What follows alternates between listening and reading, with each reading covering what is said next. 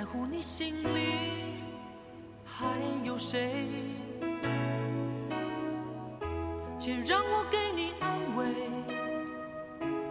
无论结局是喜是悲，走过千山万水，在我心里你永远是那么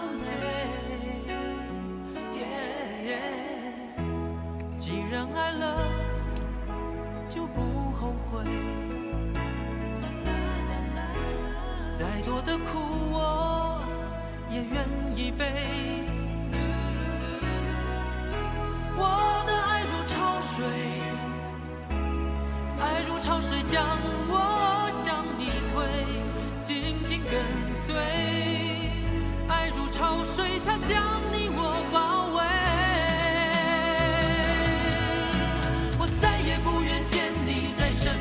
Hello，时间是晚上的十点零六分，欢迎来到黑雨的直播间。那听到的歌曲是张信哲的《爱如潮水》。今天我们节目的话题是心灵出轨，也算得上是出轨吗？只不过是在脑海里想一想啊，又或者我只是跟网上的女生聊聊天，然后聊聊骚，可是我并没有跟她见面，我并没有跟她上床，这算出轨吗？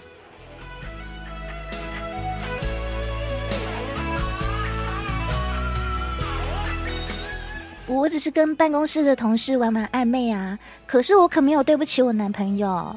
是男生约我开房，我都没有答应的，我这算出轨吗？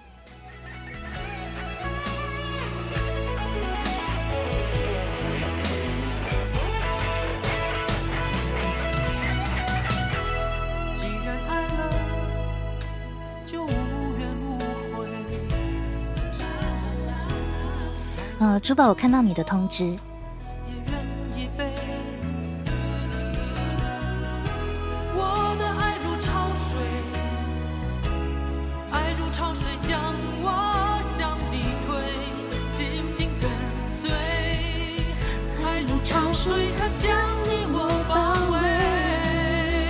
声音哎。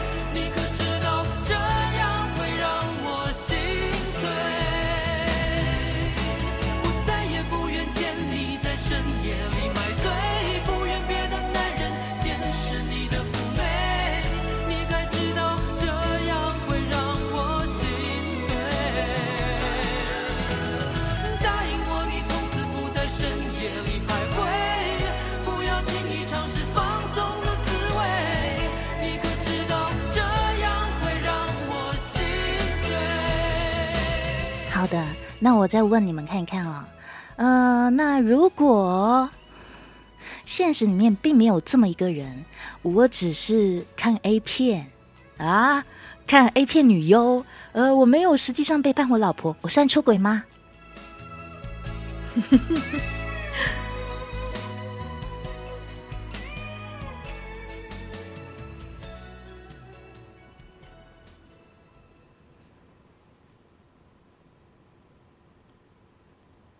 让我们抓住夏天的尾巴。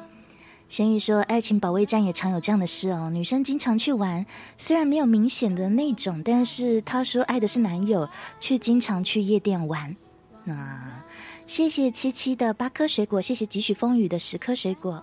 来临之前，在松开手之前，在一切成。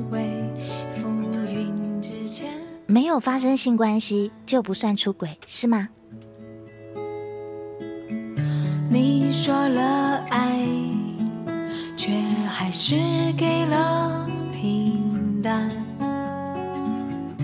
如果这是热恋，我怎么相信会有？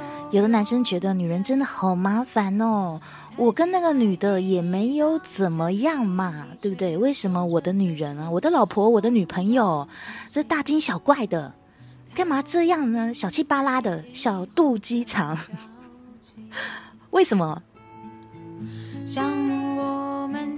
因为你是他的地盘啊，只要是人，甚至只要是动物，都会有保护地盘的观念。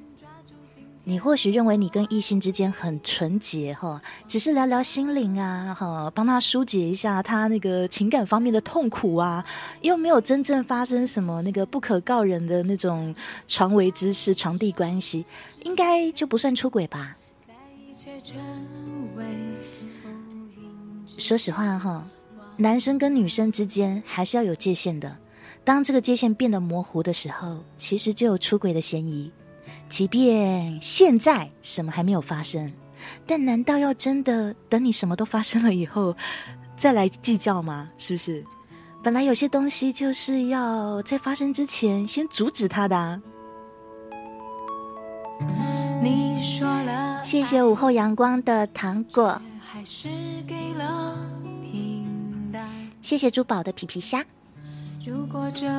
谢谢光生流转分享我们的直播。好好告诉大家，其实即便没有发生性关系，心灵方面的出轨也是出轨哦。无论你跟这个异性是呃约会啊，甚至就是发生边缘的性关系，也并没有真的就是呃啊对对对发生生殖行为，即便没有啊。那也是出轨。那你说，可是我就是有一些异性朋友啊，嗯，异性朋友跟朋友啊，中间还是有差别的哦。如果今天对方不是一个异性，不是一个女人，你会花这么多的时间去安抚他啊，照顾他，对不对？陪他去海边散心吗？如果他跟你是同性别的朋友，你会给他这种 S V I P 待遇，而且甚至瞒住你的另一半吗？嗯，说公司要加班，结果呢陪那个情商的女同事去吃饭，还陪她去酒馆喝了点小酒，还送她回家，这不是出轨，这是什么？这就是赤裸裸的出轨。那男人说：“我什么都没有做啊，我只是有风度。”那是别人的女人，轮不到你有风度。小猫猫说是台湾高雄市，没记错吧？是的。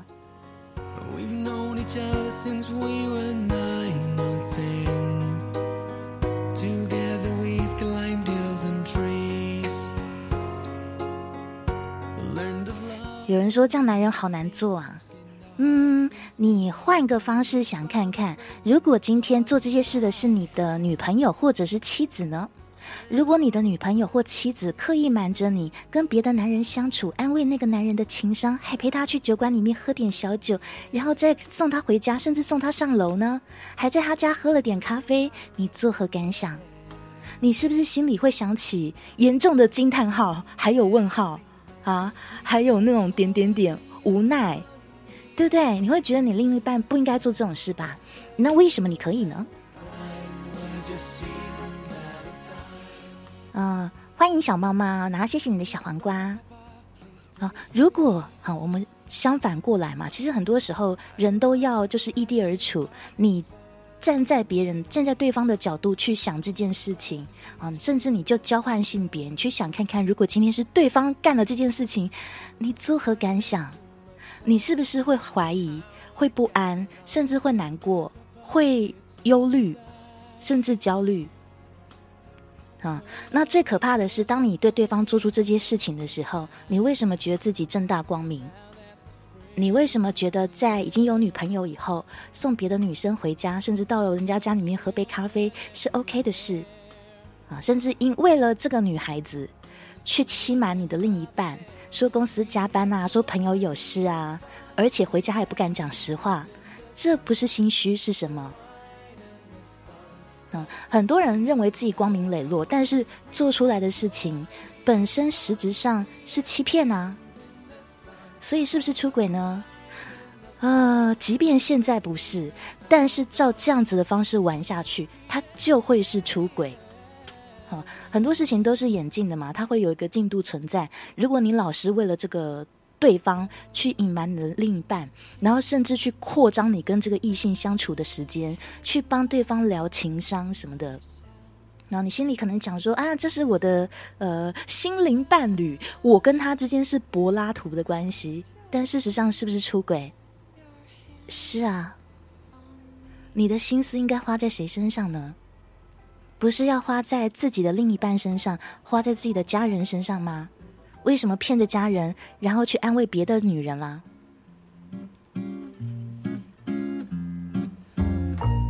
是的，单身的时候什么都可以哈，即便到异性家里面喝杯咖啡，那也是你的自由。但是当今天有另一半的时候，无论结婚了没有。你都要在意对方的感受，嗯，不要嘴巴上面说我很爱啊，我跟你一辈子，我永远都会怎么样爱你，这样子海枯石烂，至死不渝，我要与你白头偕老，我们三年后结婚。不要讲了一大堆漂亮话，但是做出来的事情是什么呢？是欺骗。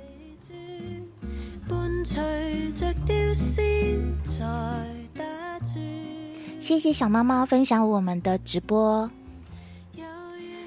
然后我觉得，呃，交往中最可怕的一件事情是，当我们这样伤害对方的时候，我们却不觉得自己错了，这才是最恐怖的一件事情啊！我们对对方造成了伤害，我们还觉得自己很对。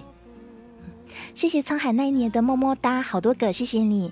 然后欢迎你，小雨。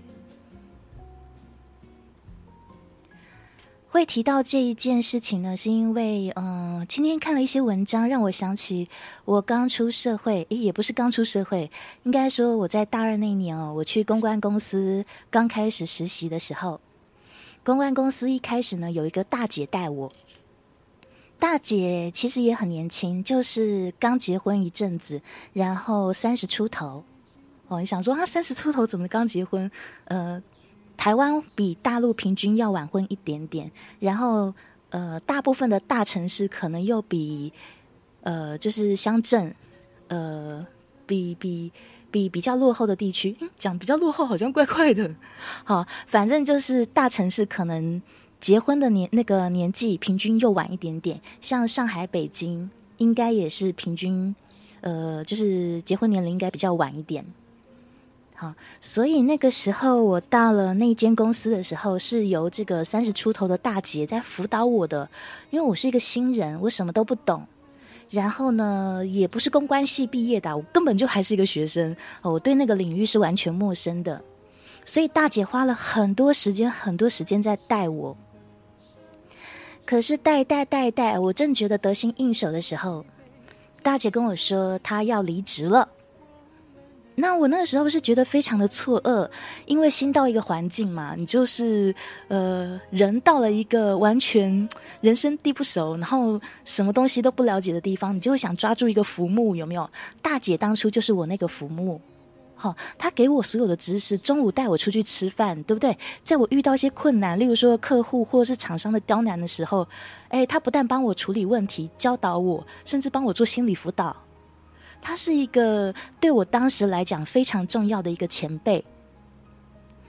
于是，当我正觉得哎，好像有点上手了，有点得心应手的时候，大姐突然跟我说她要离职了，要我好好干。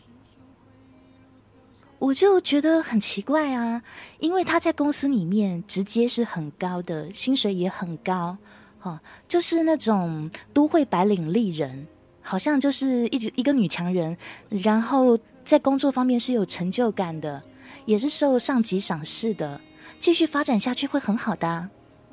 为什么要离职呢？公司老板对他也很好啊，是很倚重他的。那大姐后来就老实跟我说哈，因为我们那段时间混得很熟，她说因为她得要看住她老公。我那时候只是大二的学生，哈，才二十岁啊。二十岁还不满呢，十九。然后他这样讲的时候，我就非常的惊讶和疑惑。呃，为什么要看住老公呢？然后大姐就说，因为她老公外遇了。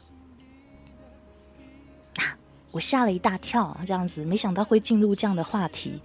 然后后来大姐就侃侃而谈，我就说她跟她老公才刚结婚一年多，那可是老公就已经先养了，在外面就是有了小三。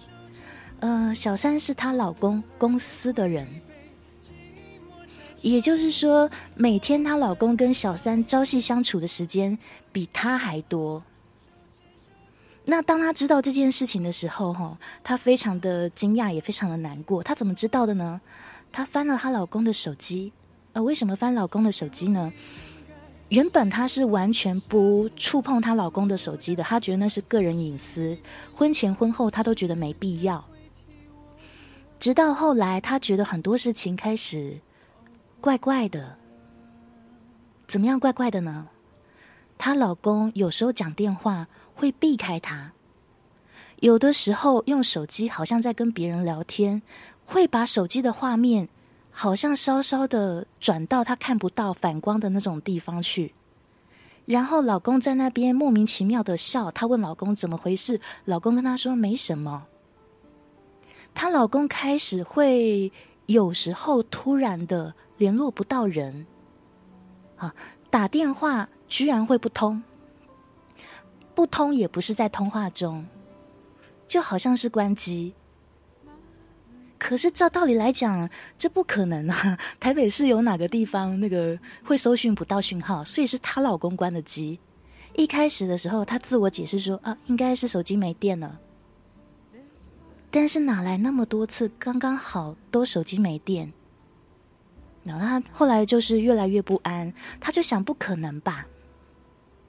嗯，但是后来有一次有机会的时候，她老公去洗澡的时候，大姐就做了她原本以为她一辈子都不会干的事情，就是去偷看了她老公的手机。由于她是那种从来都不会干涉她老公隐私的人，因此她老公的手机，哎，还真的没有设密码。然后她就看到了她其实真不想知道的事情，而且她知道了以后，她不知道自己该怎么办。那，她看到她老公就是跟女同事有那种不正常的对话，对话里面呢有包括性。然后，甚至女同事有说很想她老公，她老公也有给予回应。然后呢，两个人还会说明天见，明天公司见，好想你哦。他看到的时候，他发现完了，他们才结婚一年多，怎么就出这种事情？然后他一直想要说服自己，那女同事是开玩笑的吧？老公也是开玩笑的吧？然后她老公叫那个女同事宝贝。但是无论他怎么想要骗自己，其实女人都不是傻子，她知道发生了什么事哦，她没有办法催眠她自己。然后后来她跟她老公对峙，就拿着那个手机，在她老公洗完澡出来的时候，她就问说这是怎么回事？她老公一开始是辩驳，可是后来辩不过了，因为那个里面的那个对话记录哦，有聊到性方面嘛，而且里面都有一些亲密的称呼，有没有？然后老公后来就辩不下去了，就承认了，呃，的确是有出轨，但是她老公就强调说只有几次，而且他不爱那个女人，他只是被诱惑了。那这是我第一次，当时 第一次听到这么血淋淋的真实的情况，因为以前都是听到同学的状况嘛，那同学都是处于还没有结婚的情况，那那个时候。大二的那个时候，我是第一次听到，就是已结婚的成年人哦，在叙述她发现自己丈夫出轨，然后后来因此要牺牲掉事业的这个这一整个心路历程。她跟她丈夫摊牌，哦，就说那你到底是要小三还是要我啊？哦，你如果不要我的话，你早点说，你何必这样子误着我？对不对？我还可以有第二春，我还可以去找别人呐，我还可以再有自己的家庭啊！你这样劈腿是怎么回事呢？小三是不是脏呢？这样，她有很多很多的想法，然后那个时候就像潮水一样涌出来，不断的跟她老公讲，她老公大概也怕了。就承诺说，虽然说跟小三是同一个公司的，每天会见面，但是以后除了公事之外，不跟小三有任何联络，在烂上面呢，也要把小三屏蔽掉。嗯，可是大姐并不相信，她觉得人呐，朝夕相处啊，这样子啊，网吧看绿豆，早就已经看对眼了，然后又这样朝夕相处，早晚还是会出事的。因此，她要求她老公离职。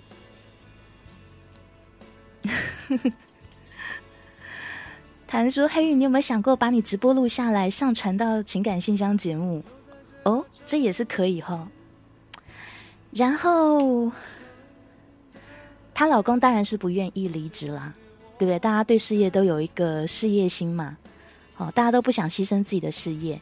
可是大姐就是不安心，她就想着她老公跟小三，即便是分开了，可是每天都会见面，对不对？即便两个人不说话，眉目都会传情，而且两个人本来就有情，而且是奸情。他真的不知道该怎么办，然后他去看了心理医生。好，心理医生跟他的说法是：既然你决定要原谅他了，要跟他重新开始了，那你就要去相信他。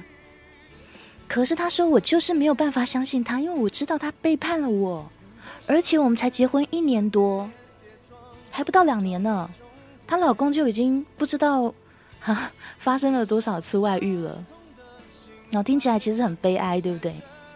就是当你以为你的人生展开新的一页的时候，却没有想到啊，隔一段时间以后，你发现前面这段时间你都是被背叛的。你发誓要跟你一生走下去的那个人，早就已经跟别的女人去开房不知道几次。其实性别颠倒也是一样，就是你那种全心相信托付人生的人，在你们刚开始走人生路的那一段期间，就已经背叛你了，而且很多次。大姐那个时候呢是非常非常伤心的，然后是处于一种严重的崩溃状况。她每天都骂她老公，她恨她老公，因为她没有办法不怨哈，她觉得说大家都是。对不对？大家都有自己的压力。你说是压力，你说是被诱惑。难道我每天在公司见到的帅哥就不多吗？可是我可以控制自己，你为什么不能？对不对？我们才刚结婚，我又还没有人老珠黄，对不对？我又还没有胖成母猪，又还不是黄脸婆，你为什么就已经忍不住要背叛我了？那那，所以大姐是跟我讲说，她后来。即便她老公跟她发誓，她老公还跟她下跪，但是她就没有办法心安。本来说好要原谅，可是她就是没有办法控制自己，因为只要她老公有一点点动作不太不太寻常，好，例如说哪一天晚回家了，只要她老公有时候讲话好像突然小声了，或者是刻意避着她了，或者是她老公又开始失联了一两个小时。他就会禁不住的联想，并且痛苦。那，然后，所以他最后决定，他要辞职。我们那个工作，呃，工作时间是很弹性的，但是忙起来的时候，都是忙到非常非常晚才能回家的。呃，而且因为时间不固定嘛，其实你没有办法去约束你的另一半，对不对？他今天晚餐吃了没？晚餐跟谁吃？你只能听他说，你并不知道。那如果这种情况是常态的话，大姐非常没有安全感。她觉得她就是要好好的看住她老公，即便在公司她看不住哦，还是会跟那个小三见面。但是起码她要求她老公下班以后立刻回家。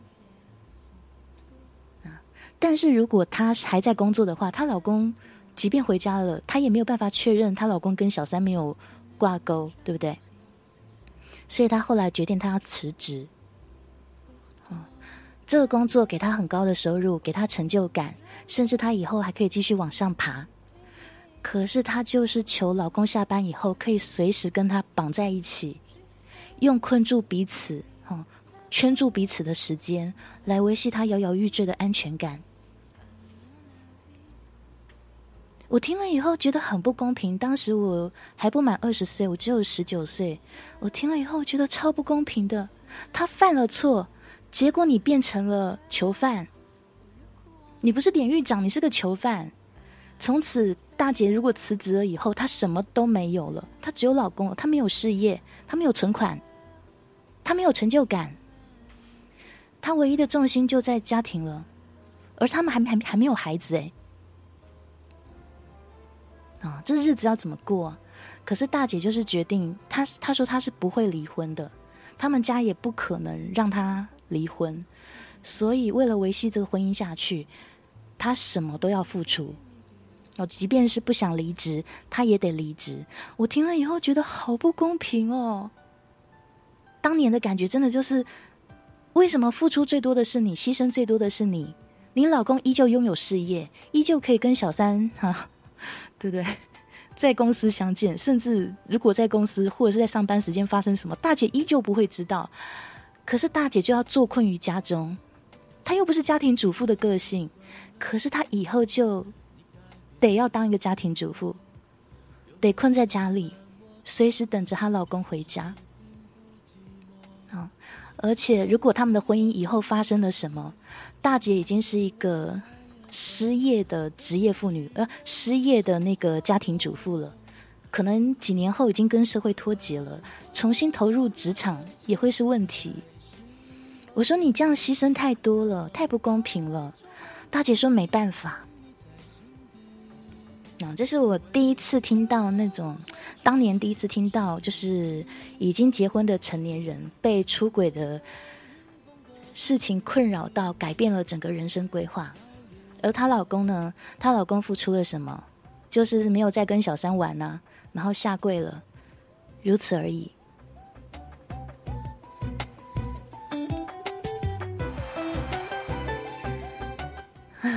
咸鱼说：“这样子可以让那个男人回心转意吗？”我说实话，不能。哦，男人的心跑了，不是那么容易就可以牵回来的。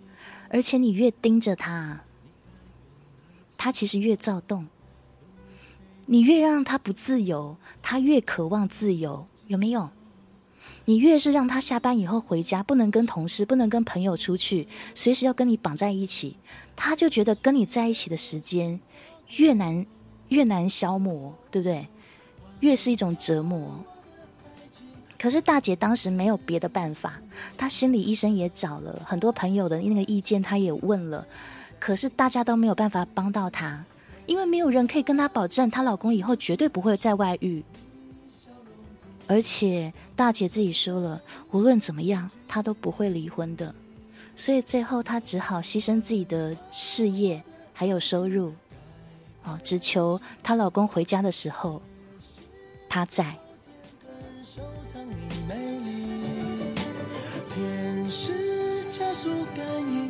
有没有听到？觉得很悲哀。晚上好啊，伯君。啊，女的不能委屈自己啊。可是最最大的问题在什么？你知道吗？在她没有，她没有给自己选择啊，因为她就是笃定她。不可能离婚，就是因为他不可能离婚，所以他没了选择，他没有了离开这个婚姻的选择权，他只能继续下去，继续下去。即便那个他随时都会不安，都会焦虑，哦，即便他要牺牲工作，牺牲他的成就感和收入，可是他也不知道他可以怎么办。那其实我们人生有很多的选择，都是我们自己困住自己了。我们跟自己讲说。那边的路我不可以走，我不能离婚，我不能失去他，我不能够搬去其他地方，对不对？我们跟自己讲越多我不能的同时，我们就限制了自己其他的选择，其他的可能。那大姐就是因为她笃定了她不能离婚，所以她的目标就变成她一定要管好她老公，好，而不是说她可以去追求其他方面的生活。我一直觉得这样子的女人非常非常的可怜，而且大姐那个时候才三十出头啊，她跟她老公往后还有多少年要一起过啊？这种日子双方都很难受吧？真的可怜，对不对？想看看哦，即便性别反过来也是一样，就如果有个男人对为了自己的女人哈，怕自己女人又红杏出墙，然后于是什么都不要了，对不对？每天就求跟他的妻子绑在一起，哪里都不敢去。你不觉得这也很悲惨吗？啊，伯君说画地为牢，是啊，啊，贾静雯就是那样，最后还是离了。伯君说的没错啊，就是你以为你把时间都花在家里，哦，让你的老公一回来就可以看到你，可是即便做到这样子，心不在你身上的男人，可能还是不会在你身上的。你只是让他比较不自由，对不对？时间比较不能够分配安排而已。可是心呢？情绪是不具名的悲伤，跟你们说哈，大姐其实是新时代的女性啊，对不对？啊，是真的啊，她当年其实是新时代女性，走在时代尖端的。呃，结婚了以后还是继续工作的，在事业方面有成就的女强人呐，对不对？她很多思维都是很前进的，但是提到婚姻。他又跳回传统的那一套了，他心里面想的就是不能离婚，我不能离婚，我不能离婚。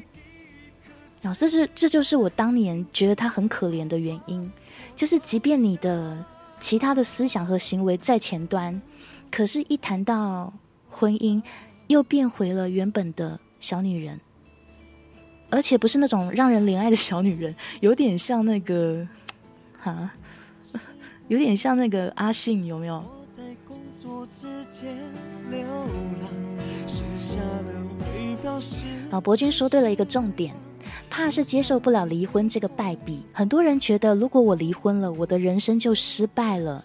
我以前到现在的努力，对不对？我在别人眼中的风光，全部都挫骨扬灰、灰飞烟灭了。他们不敢接受这个后果，哦，不想跟父母或者是其他人解释，或是接受别人异样的眼光。即便当年。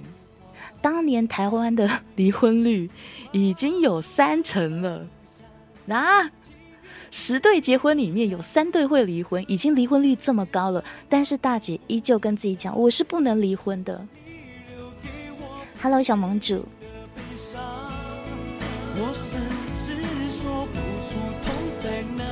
然后大姐的这件事情让我想了好久好久好久好久，我甚至跟我。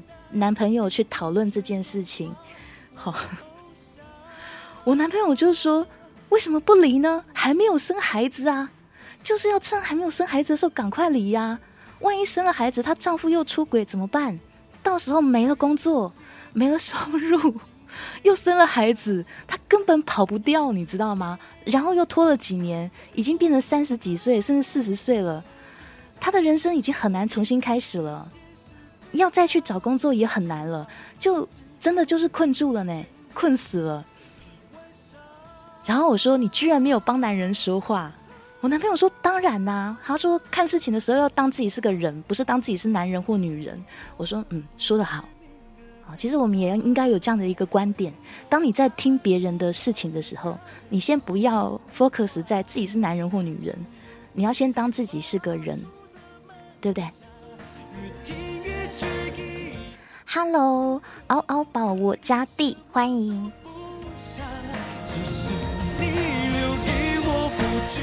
我不是天使说台湾离婚率那么高吗？傻眼了。嗯，世界各地很多地方的那个离婚率都很高，大陆离婚率应该也不低吧？甚至有很多是假性夫妻啊，就是户口上面没有离婚，但是已经分居了，有没有？大陆的异地夫妻很多很多，哎。一年难得见一次面，有没有？老公跟老婆各是 在外面啊，对，或是单方面，或是双方面都在外面有发展。嗯，好，谈说可怜之人必有可恨之处，是你一步一步哈，就是没有底线的退让，才会让别人更去踩你的底线。对的，啊，所以其实如果是还没有结婚。啊未婚未育的男女，如果你的恋爱对象已经背叛你了，哦，已经跟别的男人、女人乱搞了，甚至乱搞很多次，那我觉得，当你发生发现这件事情的时候，可以分手。我不是劝分大队，但是请想看一看，在你状况最好的时候，对不对？哎，年轻漂亮哈，身材好，男生也是啊，对不对？就是外观条件最好的时候啊，身体状况最好的时候，单身未婚，对不对？也还没有孩子，就整个在你人生状况很好哦，除了事业，事业可能二十几岁还不是巅，还不是巅峰，在你状况非常好的时候，这个人都已经爬墙了，对不对？啊！而且他爬墙了以后，你还不敢离开他，你还跟他在一起，所以这个人爬墙唯一要付出的代价就是要跟你道歉。道歉了以后，你就得原谅。哎，为什么啊？为什么要原谅啊？嗯，很多人都说，嗯，本来就应该要原谅啊。如果对方要给对方机会啊，嗯，我不是这样看这件事情的。好，我觉得。背叛这件事情，只有零次，还有无数次，好，没有只有背叛一次这件事情。为什么呢？因为当你决定背叛一个人的时候，中间其实是经过无数次的决定，对不对？你跟这个女人一开始在暧昧啊，说一些小黄话的时候，你可以停，你没有，对不对？后来两个人勾搭，哎，去吃宵夜，那个时候你可以拒绝，你还是没有，你知道自己在干嘛？你不是不知道，你可不是步入陷阱的小绵羊，你知道你在勾搭这个女人。当另一半打电话给你问你在哪里的时候，你说了谎。你为什么说谎？真的只是怕另一半乱想吗？还是怕他想对啊，对不对？每一次一步步中间都有很多的机会，你可以不要这么做，可是却一直决定要这么做。即便你知道对方发现了会很伤心，即便你知道这是不忠，可是你一步一步的去这么做，甚至是主动的这么做，嗯，甚至一直这样子沿着这条线一直去发展，发展到。跟这个女人上床，中间可不是一次的决定，那是无数次的决定。每一次你都决定背叛你的伴侣。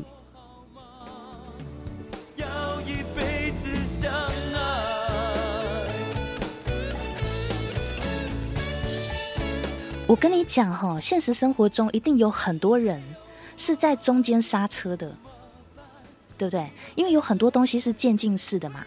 好，就是例如说，一开始可能只是跟这个同事啊比较有交集，比较有话聊，可后来有点暧昧了，哎，有的男人或有的女人，那个时候就会刹车了，哎，不对啊，哦，这人是不是对我有什么意思？哎，不行，对不对？不行啊，开什么玩笑？我有我有啊，我有男朋友，我有女朋友的，对不对？我有老公，我有老婆的，开什么玩笑？啊，以后不能跟他那个独处啊，这不太好，哦，要避嫌，要避嫌。很多人都是做这样的决定。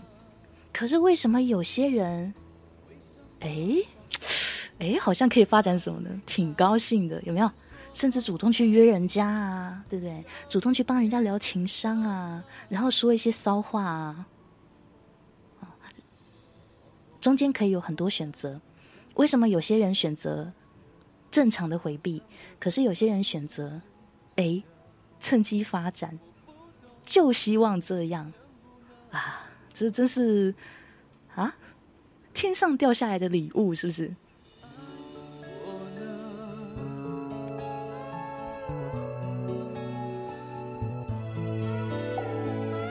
好，所以人家说的那句话就是，呃，出轨只有零次和无数次。这句话我是相信的，因为他，你以为他只背叛了你一次。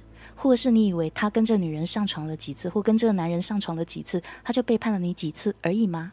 不，里面每一次都是无数次的决定，每一次决定他都决定牺牲你，毁去你们的关系。那，我觉得这是一件非常非常残忍的事情。而当对方理解到，哦，即便我背叛你，你也不敢跟我分手，你还是会在，我也只需要道歉，我发个誓，甚至发了誓，我都不觉得很痛。那你说这个人，在没有付出任何代价的情况下，他下次是不是很容易又出轨呢？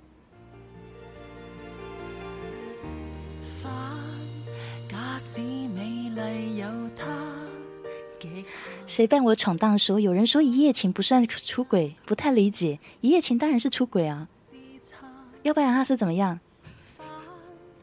告诉我不算出轨的原因。Hello，Revoi。哦，一夜情当然是出轨的，这是毋庸置疑的。有人会想要解释说啊，只要我那个心里面爱的不是别人，那我就是没有出轨。去死啦！这种谬论是要骗谁，对不对？骗幼稚园小孩吗？拿去骗你老婆，你看你老婆信不信？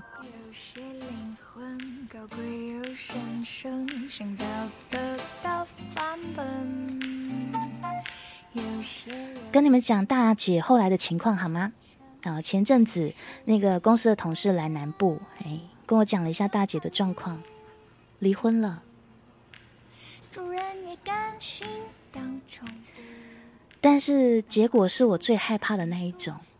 嗯，她离婚了，但是是刚离婚，离她当初第一次发现她老公出轨已经好几年了。这好几年里里面，她没有事业，没有工作，哦，生活没有了重心。可是她的老公的心依旧没有回来。最后呢，拖到自己年纪更大了，啊、几年又拖过去了，最后终于离婚了。但是条件已经不如以往了。嗯，那这是我当年最担心大姐发生的事情，就是你付出了这么多，你最后还是会离婚的，要不然你就会待在婚姻里面当一个怨妇。然后他还真的是这样子了，我真的宁愿他早一点离婚啊。博君说，大陆目前是接近四十 percent 的离婚率，哦，有这么高啊？我是不知道大陆的离婚率多少，台湾现在大概也是四十哦，几年前只有三十哦，但是后来因为很多年轻人哦都是素食恋爱，有没有？甚至冲动结婚，哎，冲动结婚的结果，很多人就冲动离婚，有没有？他们不把婚姻当成一件很很慎重的事情，哦我们不讲神圣。就是你不用给他挂那个什么道德或神圣的光环，但是它是应该是一个慎重的事情，无论结婚或离婚。但是有一些年轻人他已经不会把它当成一件慎重的事情了，结婚就已经不慎重了，更何况离婚呢？哦，有时候吵一吵，吵一吵，离呀离呀，谁怕谁？不离是狗，这样不离是猪，然后就离了。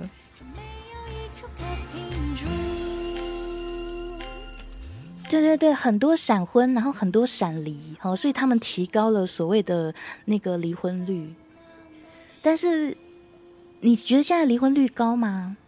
啊、即便现在离婚率是高的，仍旧有很多很多夫妻是貌合神离的，甚至是异地夫妻，根本就不像夫妻了。但是他们可能在户口本上还是维持着夫妻的名义，啊、这样子好去面对这个世界，面对他们的家人，面对他们的孩子。啊，甚至有的夫妻早就已经分房睡很多年了，就只是想要撑到孩子长大。我觉得这样子其实都很可怜，很可怜。他们牺牲了他们的青春年华，哦，就是为了某个目的，无论是为了孩子，为了面子，为了任何，但是他们的青春年华就耗在那了。当有一天他真的想通要离婚的时候，他已经没有条件哦，没有什么好条件再去找另外一个对象了，是不是？现在的假夫妻真的好多好多哦。哦，谈说结婚变成了任务，对，然后更可怕是，有的人跟你结婚是为了交任务，为了交差，因为他父母说你得结婚了，对不对？然后甚至，嗯、世界各地都有所谓的同妻。有人知道同妻是什么吗？同妻不是说好几个人同一个老婆啊？有人知道什么是同妻吗？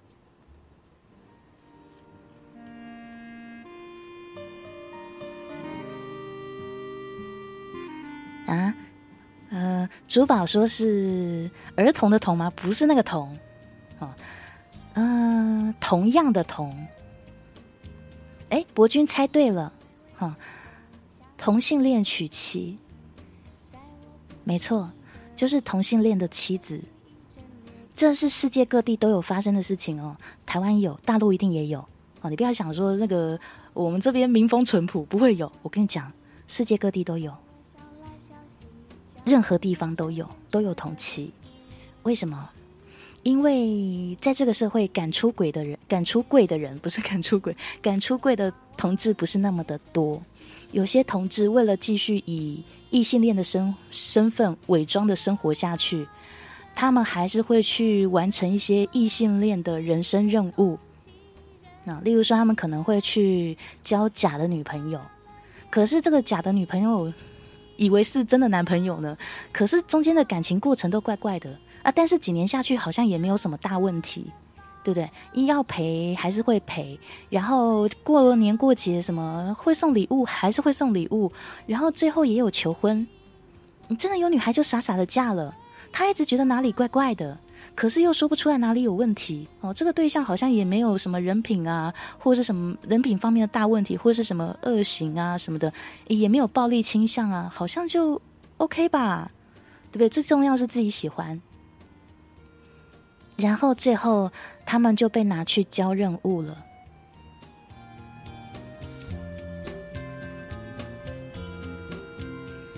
好，呃，这些男同志。他们还是会面对家庭和社会的压力，因为他不敢出柜，他不敢让社会知道他的性取向，所以他还是伪装成同性那个异性恋。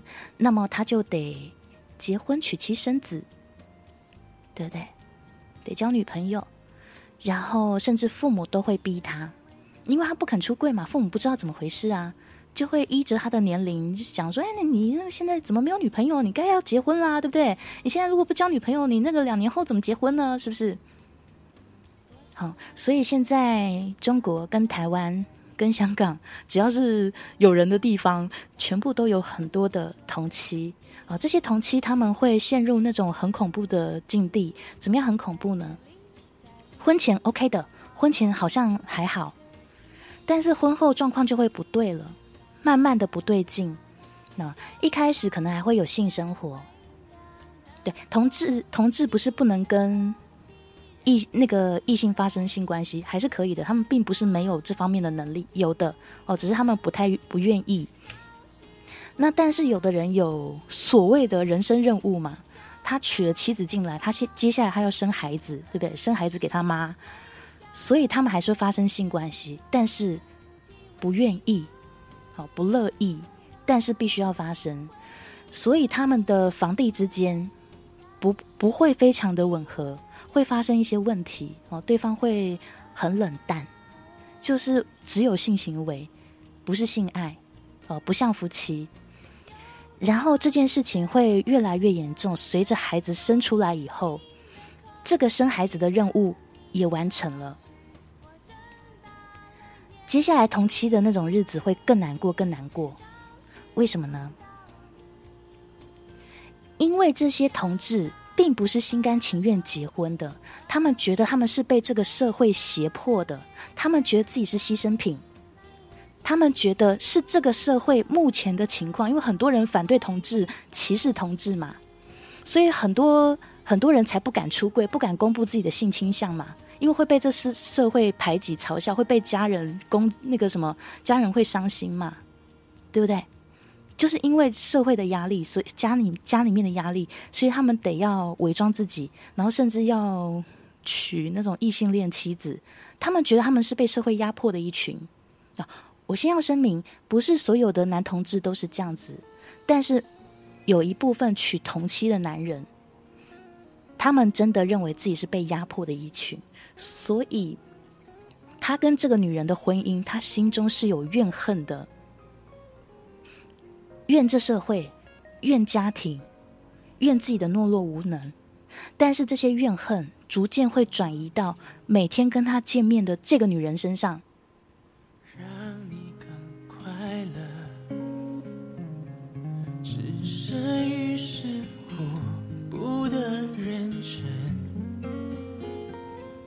好。所以接下来会发生什么事情呢？当所有温柔待你的理由都没有了，所有的任务也交了，看着你就想到自己被社会压迫，自己明明喜欢同志，却要跟你这个女人在一起，对不对？甚至女人还会觉得说，老公怎么好久没有碰我了呢？哦，女人还会去碰老公，老公觉得恶心。啊，你就知道这女人接下来会过什么样的生活，冷淡还是最轻微的。有的男童的怨恨会变成什么样的情况呢？他们会对自己的同妻施以暴力或冷暴力。啊，于是这些女人不太懂到底发生什么事情，年纪轻轻的孩子也还小，老公对自己就没有兴趣了，而且非常的冷淡，而且有的时候好像老公很恨自己，很讨厌自己，会说一些很残忍的话。婚前不会这样子的。他们会去问很多的人，他不知道问题在哪里，甚至他以为是不是自己哪里做错了，啊！可是他不不管他怎么样去调整，调整自己的态度、说话的方式，哦，调整自己纠缠老公的方式，各种事情都尝试过了，但是她老公依旧没有办法爱她。为什么？因为她老公根本爱的是男人，啊！甚至她越努力，她的丈夫越恨她。为什么？我是逼不得已才娶你的，才娶你交任务的。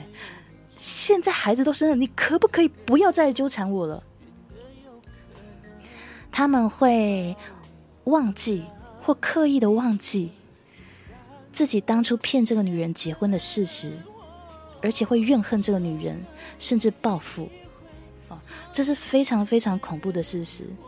那所以现在，即便你以为。社会上的离婚率很高了，可事实上，在这些离婚率的背后，有更多该离婚、不该成为夫妻的人，他们在户口名簿上，啊，在户籍上面还是夫妻关系，可事实上不是夫妻。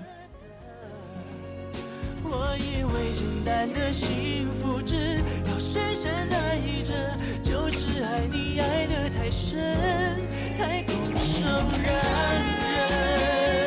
我觉得这也是非常非常残忍的事情！如果你的人生是被别人利用来交任务，交完任务以后就对你冷暴力，或者是施以暴力，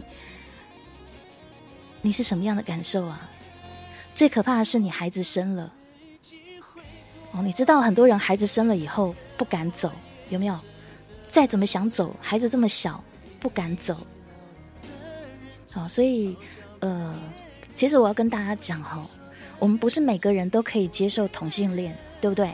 我甚至有听到很多听众，甚至我身边的朋友跟我讲说，呃，别人爱搞同性恋是他的事，对不对？但是我自己的家人不可以，呃，我的未来的儿子女儿不可以，啊，我自己也不会。那他们是这样子的，就是说你们要搞同性恋你们的事情哈，不要在我面前碍眼，但是我自己家人不可以。我跟你讲，这种观念哦，就是造成很多很多悲剧的缘由。因为很多人是这样的想法，所以会让很多同志真不敢出柜。他们害怕，到时候连朋友都不理他，到时候连雇主都歧视他，到时候连家人都不能够理解他，对不对？甚至邻居笑话他，他们会有这种恐惧。那当社会对同志施以越多的这种排挤和压力的时候，就会延伸更多的悲剧。我们的开始是很长的电影。蛋兄很忙，说这是直播还是录像？这是直播。冰上的芭蕾。脑海中还在旋转，望着你，慢慢忘记你。我跟你们讲哦，黑玉姐是很传统的人哦，呃，但是对同志议题，我是我觉得我接受度还挺高的，嗯，多高呢？啊，身边的朋友啊、同学啊，那个是同性恋都没有问题，相处没有问题。哈，我自己的家人如果是同志也没有问题。我的儿子女儿如果是同志也没有问题，嘿，传宗接代那件事情我不是很在乎，真的啊！很多人听到我这样讲吓一跳，因为我的同事会觉得我其实是一个比较传统的女孩子哦。但是我们聊到那个同志议题的时候，我说其实我孩子以后如果是同志也没关系，他们都吓一跳。他说你怎么那么开明？我说本来就没有关系啊，有什么关系？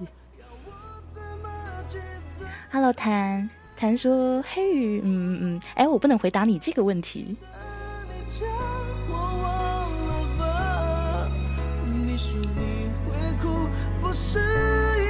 听到的歌曲是周董的《最长的电影》。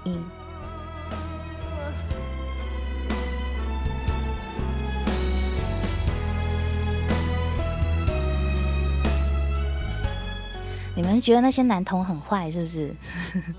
为什么要这样子拖累另外一个女人的人生呢？对啊，我也觉得他们很坏啊。当然，他们有他们自己解释的理由，但是这样骗人家结婚，然后糟蹋人家，糟蹋人家的人生，依旧很坏啊。但是我们可以做什么呢？我们可以做的是，不要让这些男童或女童感觉到社会的压力是如此的重哈，或对他们的那种。啊，性别选择是如此的敌视啊！只要我们能够慢慢的做到啊，这种悲剧会减轻很多，会减少很多的，这是我们唯一可以做的啦。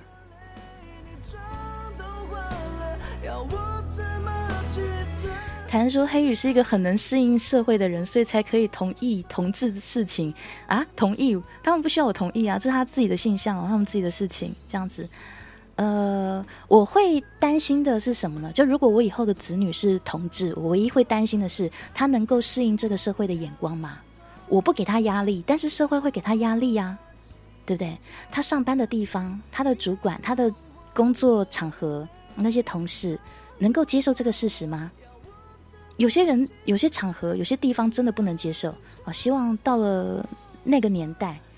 哎，就如果他们是同志的话，儿子或女儿是同志的话，不会受到社会太多的歧视，或者是敌意，或者是霸凌。啊，希望无论他们选择什么，都可以好好的过自己想要的人生。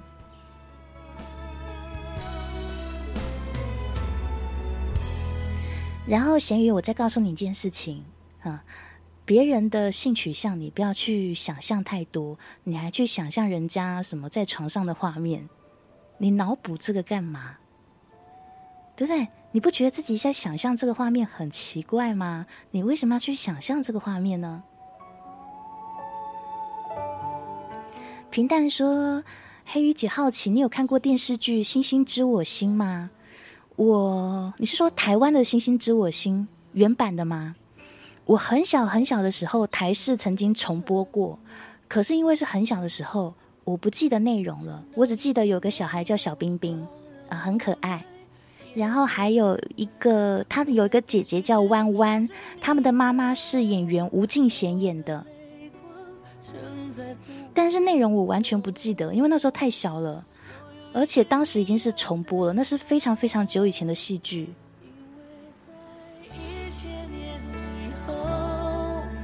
世界早已没有我，无法深情望着其实，如果直播间有那种同志朋友的话，我要跟你讲说，哎，不要去假结婚了，除非你真的找到愿意跟你假结婚的人，不要用骗的哦。人家的人生也是人生呐，你觉得你的人生很辛苦，压力很大，但是不要糟蹋别人，好不好？不要糟蹋一个爱你，然后以为可以跟你长期走下去的人的人生。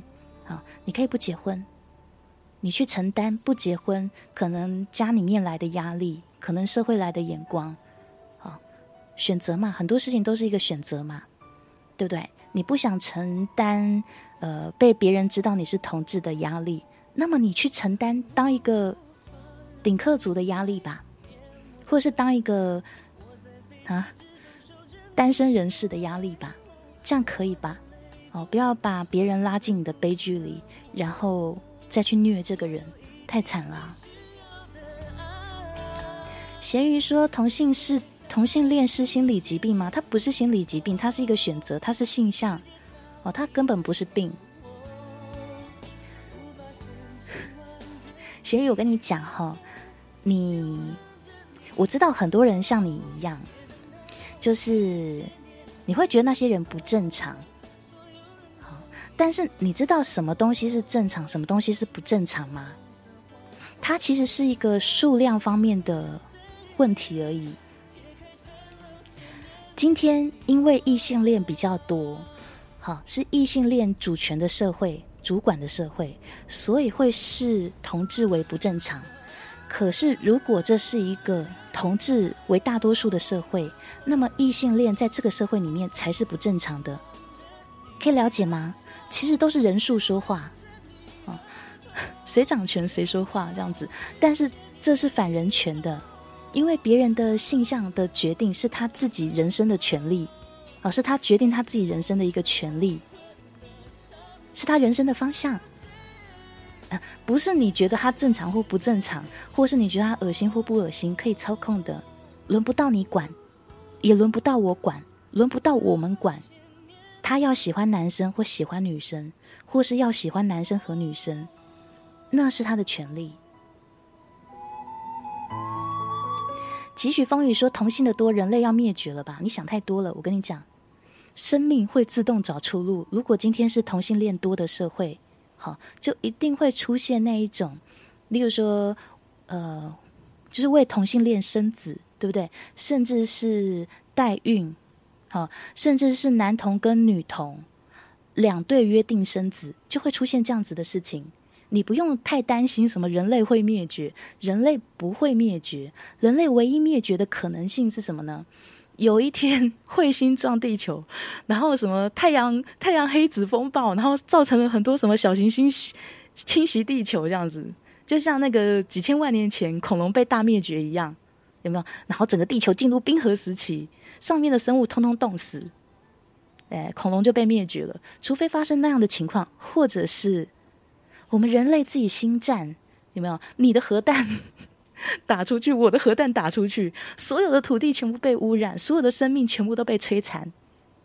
啊，人类会灭绝，只有这两种情况：一天罚，对就前面我说的第一种；二自找的，好，就是核武或者是氢弹什么的，就是因为战争而灭绝了自己。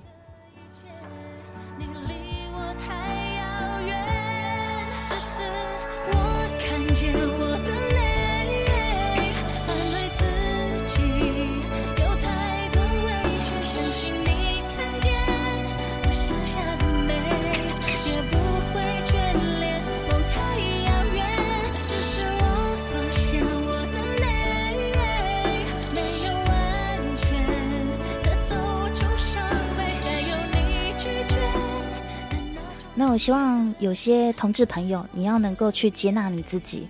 我知道很恐怖，哈，就像那个我们家听众也是有一些跟我求援说怎么办，很想出柜，可是出柜了以后，呃，特别是十几岁的孩子哦，他们好想出柜哦，哦，当他发现他是同性恋以后，他一直很想出柜，可是他不敢，他害怕，哦，甚至因为他还没有出社会，还没有自己的经济能力，他要依靠父母。他生活、读书什么都是依靠家里，住在家里的。他没有办法想象，一旦父母知道他是同志以后，他的人生会发生多大的变化。他会不会被父母遗弃？会不会在这世上再没有可以相信、可以依靠的人？他很害怕的。特别是他还没有照顾自己的能力的时候。哦，所以我都是跟这些十几岁还在念书的听友说：现在不是你出柜的时候。不要急着现在出柜，啊他们说那这样不是骗父母吗？我说不是，你只是决定什么时候说而已啊，没有叫你欺骗父母好吗？你也不用假装去交什么女朋友或假装去交男朋友，然后带回去给父母看，是欲盖弥彰，不用做这种事情啊。当你真的觉得自己准备好了，对不对？不是心理准备好而已哦，在实际生活上你也准备好了，那才是你出柜的时候啊！不要着急。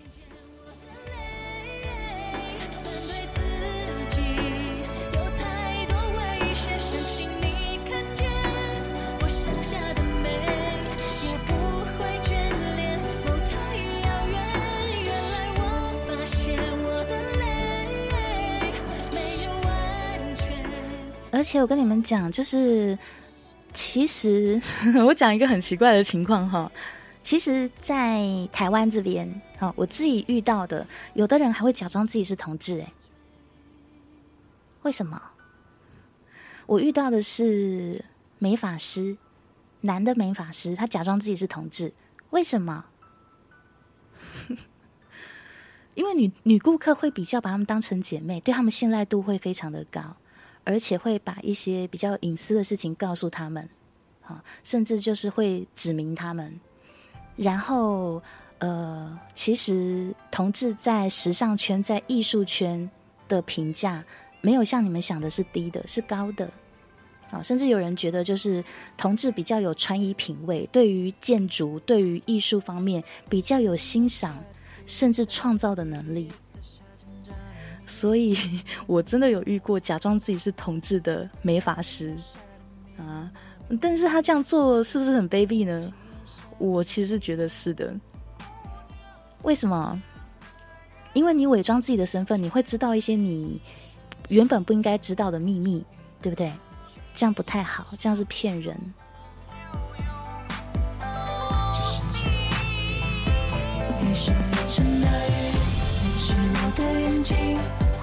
听说出柜是要发生性行为吗？还是交友就行？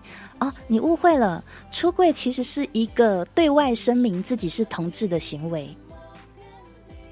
对外是对谁呢？对你的亲朋好友，包括你的父母。啊，所以有如果同志说我要出柜了，这不是说我要跟谁发生性关系，不是不是，我要出柜的意思是，我要告诉我爸妈我是同志，我要把我是同志这件事情讲出去，好，这才是出柜的意思。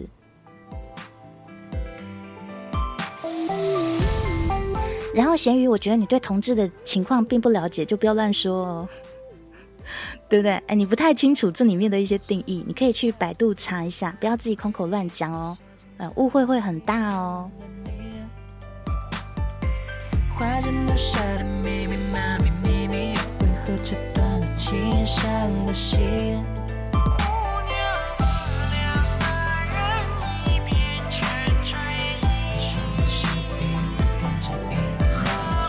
我们从出轨讲到出轨啊，讲的有点远。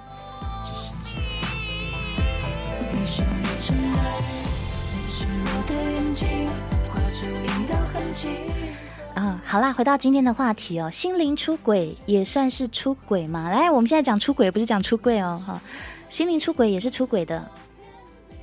为什么？你花了很多精神去跟一个异性相处，对不对？哎，不是跟你的老婆或跟你的老公，对不对？你该跟他讲的事情，都跟另外一个异性讲。啊，甚至你更享受跟那个异性在一起的时间，这不是出轨是什么？这就是活生生、赤裸裸的出轨，好吗？滴滴答滴滴滴，再下坚强的迷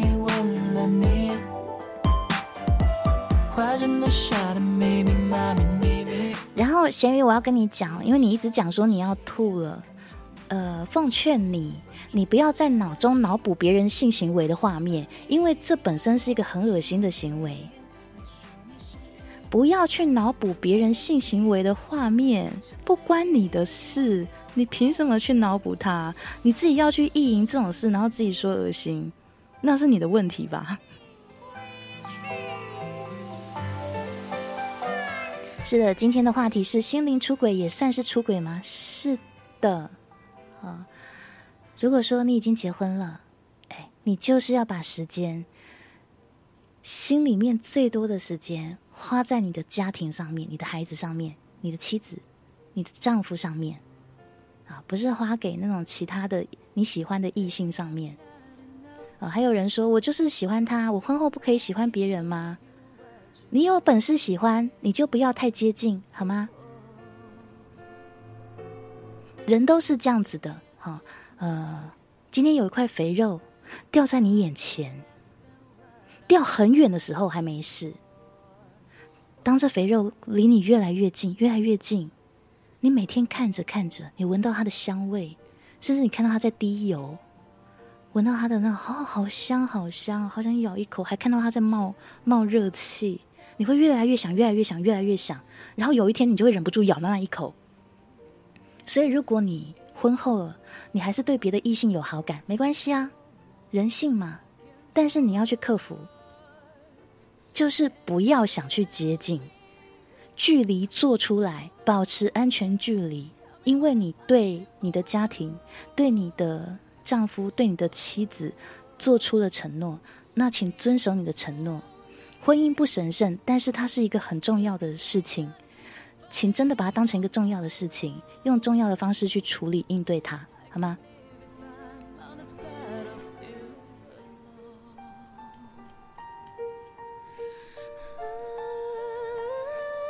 好啦，那又回到了我最开始的时候问过你们的问题了。那请问，看 A 片算是出轨吗？啊，看 A 片算是出轨吗？男生女生都可以回答这个问题。Oh,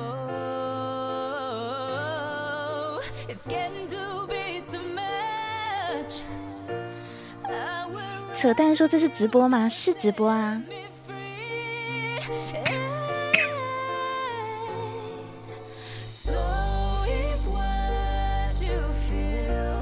大家都说不算出轨，对不对？诶，但是我跟你讲，真的有女生看到自己的老公或男朋友有 A 片，电脑里面居然有 A 片，而且很多，还有一个专门的专门的 folder，要一有一个那个收藏夹去收藏那些 A 片，有女生会吓到诶，我跟你讲，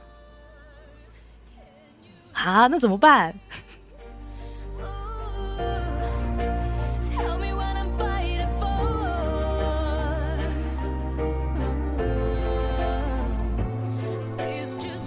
我跟你讲为什么好不好？为什么他们会吓到？好吧？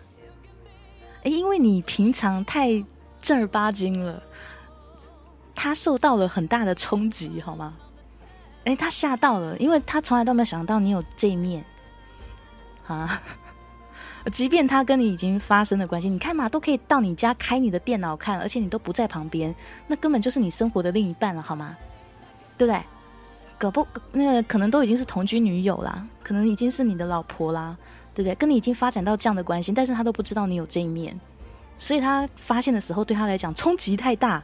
你知道，很多时候人哦，所谓的那种接接受的程度，渐进式的接受会比较容易。如果突然一个大炸弹这样丢过来，对不对？突然这样蹦一下，很多人会被炸到头昏眼花，好吗？会吓死这样。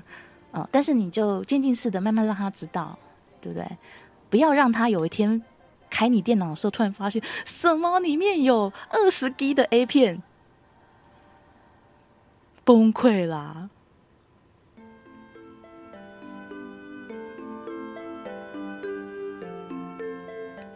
哦，有的女孩子哦，因为我说实话哈、哦，女孩子对 A 片的需求真的跟男生不一样。有很多女孩真的不是骗你的，有很多女孩从小到大是没有看过 A 片的。黑鱼姐也只看过一次啊，那一次看了两部哦，这是怎么样呢？这是嗯、就是大学的时候，同学们聊天哦，都是女孩子。然后我就跟他们讲说，反正我们不知道聊到什么吧，然后就聊说啊，谁没看过 A 片啊？然后我就不说话，然后说你没看过啊，然后我就点头。我哪有哪有机会看 A 片，对不对？我没有机会看 A 片，而且我也不会想去看 A 片，因为没什么动力啊。为什么？我高中念的是女校、哎，对不对？男孩子的那些事情，当年是很多都不清楚的，就清楚我男朋友而已。然后呢，我家是单亲家庭，我家只有我跟妈妈，哦，我没有兄弟姐妹，哎，没有哥哥，没有弟弟，没有爸爸。我们家是没有 A 片这种东西，好吗？也没有那种小黄书这种东西，也没有性感女星图这种东西都没有，因为我们家里面没男人。这样了解了吧？啊，高中的时候念书又是念女校，呃，女校里面有男人，有老头、秃头，有 没有？都是老师啊、教官什么的。呃，这样这样理解了吧？所以到了大学，我没有看过 A 片，这是再正常不过的事情。而且，即便是家里面有兄弟姐妹、有爸爸的家庭，他们也不会让自己的女儿看到这种东西吧？所以，真的有很多女孩从小到大是没有看过 A 片的。所以，那个东西对他们来讲，他们觉得太冲击了，太恐怖了啊！那当初我的同学就说：“哎，谁没有看过啊？”然后我就不讲话了，然后说：“你没看过？”嗯，没看过啊。然后我就被笑了，你知道，当场大家都笑我啊！我们那时候真悠闲的在图书馆三楼外面的那种露天咖啡座喝茶，然后突然他们就愣住了，以后就大声的笑我，然后就当场想摔杯离开这样子啊，被所有人取笑、哎，感觉很怪好吗？然后其中一个同学就说：“你这样不行啊！”就说我这样不行，这样子。他说：“你应该要看一下这样子。”我说：“为什么要看啊？” 然后反正他们就说一说一堆理由去说服我，就说：“哎呀，你这个人从小到大都没有看过，这怎么行呢？对不对？”啊，然后他说：“A 片又不是那个什么毒品啊，又不是叫你去赌博啊，你就见识一下，见识就好，没有叫你去学嘛。”我就说：“那，我也没有管道拿得到啊，对不对？”然后说上网就可以看啊。我说我怕中毒。我说我如果上网看到一些那种色情广告，我都是马上关掉，我很怕我中毒，好吗？中了到时候中了木马什么的，被盗账号什么的。然后我的同学就说：“哎呀，受不了你。”然后他就说他考给我女同学，然后他就说：“嗯，有尺度大的，也 有尺度比较正常的，你要哪一种？”我说：“我当然是要尺度正常的，你千万不要给我什么很变态的东西这样。”然后后来他就选了两部考给我。一部是日本的，一部是欧美的，啊，然后让我见见世面。啊，没有人陪我看，我自己看着哈。看的时候真是新奇好玩，又瞠目结舌，又有点恶心。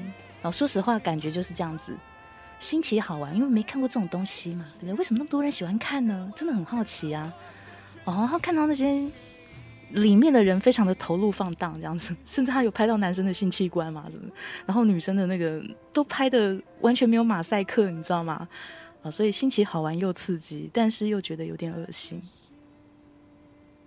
看别人的性器官哪会不恶心啊？这当然是很恶心的，对不对？啊，看完以后呢，有没有什么感觉？同学问我的感想，我就老实跟他们讲，就是呃。跟想象中的不太一样，呃，有点恶心。然后他们叫的有点大声，因为他们他们他给我我一部是欧美的，我说叫的有点大声啊，好像就两部不太一样的状况。对对对，他们一定问我观后感啊，因为那时候大家都笑我嘛。好，可是。他们问我说：“你还会想再看吗？”我说：“不会，没兴趣，因为我真的觉得有点恶心。”然后我同学很失望，他说：“他已经他已经特别选一部比较好看的给我了，他已经特别选一部有剧情的给我了。”我说：“有吗？有剧情吗？”爱情就像酒，喝的多了。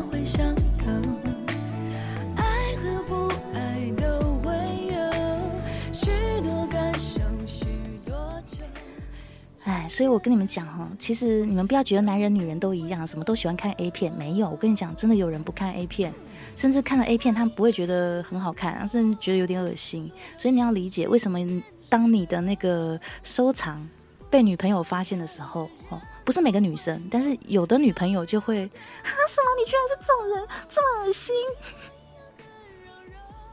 如果他没有这种反应，你一定要理解，因为他真的没有看过。冲击太大了，而且他发现你还不是一步两步而已，你有一你有二十 Giga。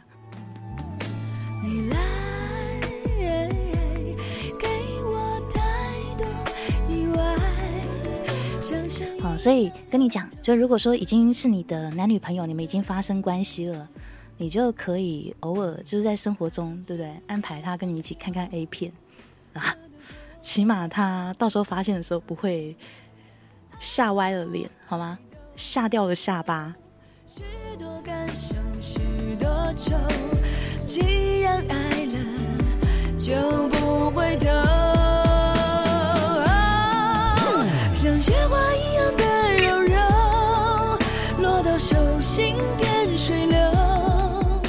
欢迎新进来的朋友，欢迎来到黑玉的直播间。我直播的时间是每周一、三、五、七晚上十点到凌晨零点，两个小时的时光陪你度过。好，一三五七哦，不是一到五哦。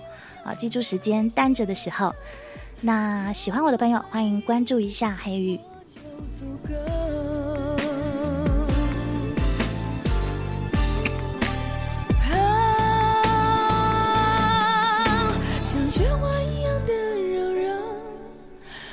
手心变水流。不相爱的人不会懂柔柔的感受，像雪花一样。好，为了避免你的另一半会误会说你看 A 片是出轨，对不对？你看黑片你很恶心，你怎么会是这样的人呢？为了避免这种情况，就如果你跟你的另一半已经啊有发生性关系了哈，或者说就是你已经是你老婆了，你就适时把一些 A 片拿出来，不要拿那种变态的哦，拿正常一点的那种 A 片出来，就当成呃夫妻或男女朋友之间的情调。哦就不会有后面太大的冲击。但是请注意哦，就是已经发生过关系哈，甚至很多次关系的男女才可以。你不要啊，你不要跟那种还没跟你发生关系的女生，然后约她看 A 片啊，这个可能会被打一巴掌，说变态，好吗？有人说不会有人那么二，我跟你讲，就是会有人会那么二。谢谢平淡的一个么么哒。现天堂现在关闭，说是录音嘛？不是啊，是真人呐、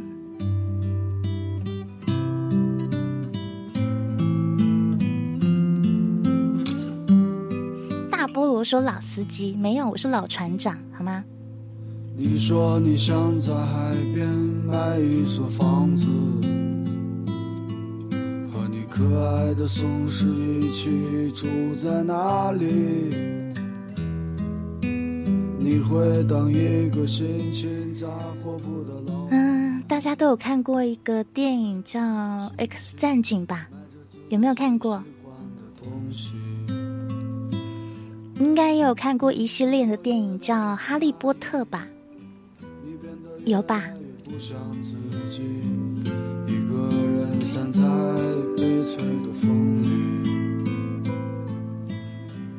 有没有发现，在电影里面的这些人，哈，无论是 X 战警或是哈利波特，他们都有被别人排斥、排挤。嗯，他们叫人类麻瓜嘛，对不对？哦，但是人类如果知道他们的能力，会恐惧的，所以他们必须隐藏自己，有没有？包括 X 战警也是啊，他们平常在跟别人生活的时候，都隐藏自己的能力，是不是？最后被掀出来的时候，才只好团结在一起。哦，本来只是参与这种特训学校而已，哦，但是后来可能没有办法在社会上面生存了，只好聚在一起，有没有？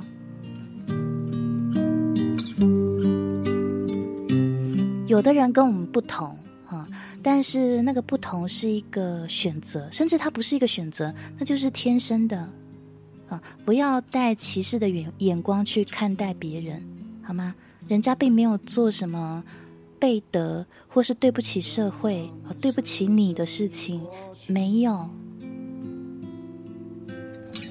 该忘记的你有没有忘记？俊说：“为什么看不到其他人的留言啊？因为我是用脑电波在沟通，是不是很胡乱？你相信吗？逃避，现实和过去，逃避一个最那些就是跟我们不一样的人而已，不要带着排斥或歧视的目光去看他们。特别是当别人没有侵犯到你啊，没有影响你的生存权，没有威胁到你的地位的时候，不要去用自己的多数人数，或用自己的主流优势去欺压别人。比较深而已。玫瑰你在哪里？你总是喜欢抓不住的东西，请你不要哭泣。谢谢咸鱼的六颗水果，谢谢七七的四颗水果。用青春。咸鱼没有听懂我说什么哈，没关系，没听懂也没关系。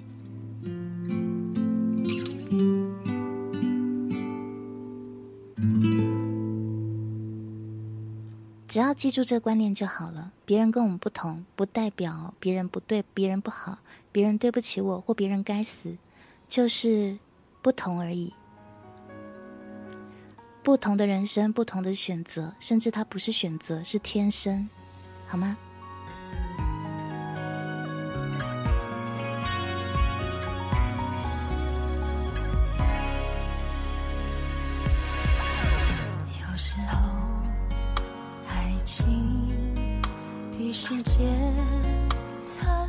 听到这首歌是郁可唯的《最爱的人》，彼此突然变得陌生，冷冷的世界里，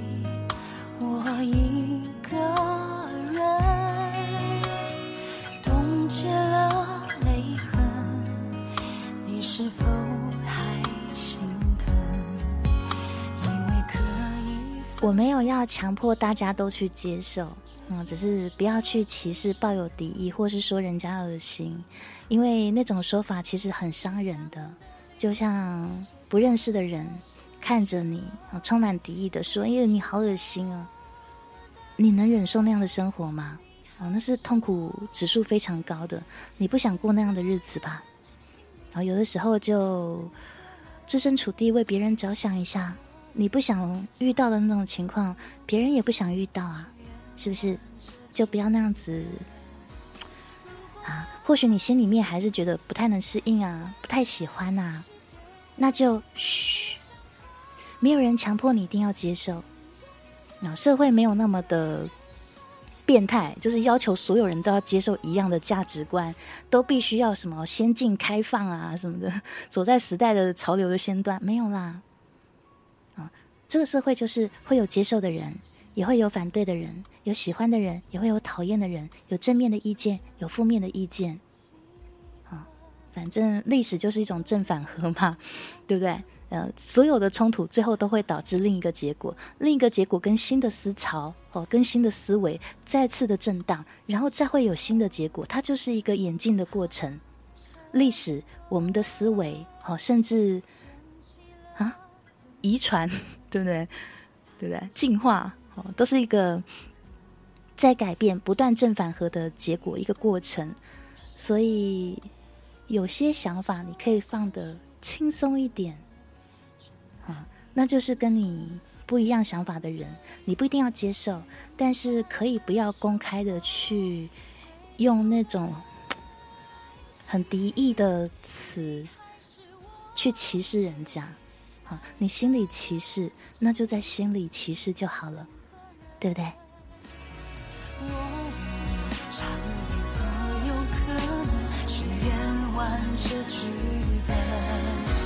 如果爱情不再残忍，世界会褪去伤痕。请勇敢面对人生。郭丽说想听我讲故事啊。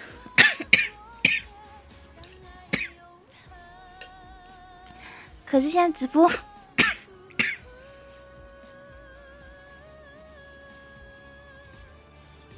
可是现在直播不能讲故事了。现在直播我们就聊聊天，谈谈生活，谈谈谈谈人生体验，谈谈情感，对不对？谈谈吃喝玩乐。所有可能，去演完这剧本。如果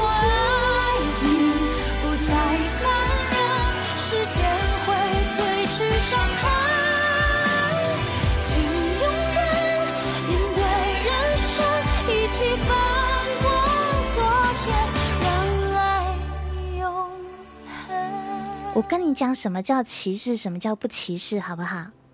我的定义啦，哦，你不一定要认可，但是我可以告诉你，分享给你我的定义。所谓的不歧视，就是当这件事情发生在我身上，或是我重要的人身上，我的子女身上，我的父母身上，我的兄弟姐妹身上，我都可以接受。好，而且不会施以难听的言语或压力，这叫做不歧视。不是这样子的，都是歧视哦。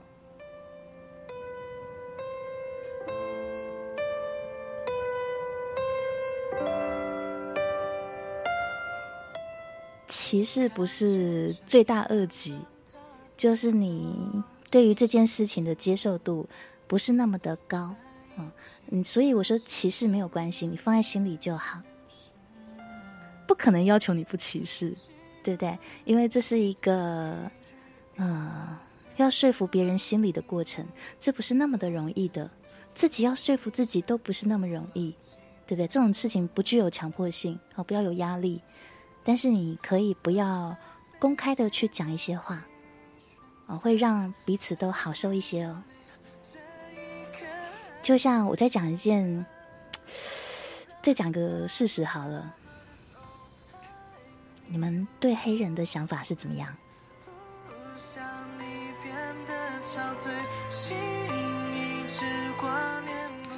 你会不会歧视黑人？你想想，在美国生活哈，美国是一个人家说是大熔炉嘛，对不对？就是里面有各式各样的人种哈，各种来源不同啊。那最多的是白人，其次是黑人啊，再来才是亚裔嘛。你觉得在美国的亚裔有没有被歧视？在美国的黑人有没有歧视亚裔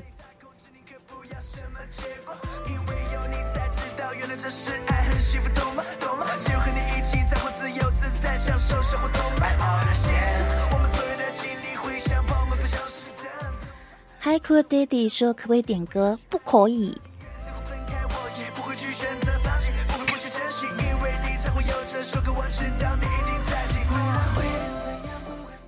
社会上，特别是亚洲人的社会上，其实有些人是排斥黑人的，啊，很正常，呃，非常正常。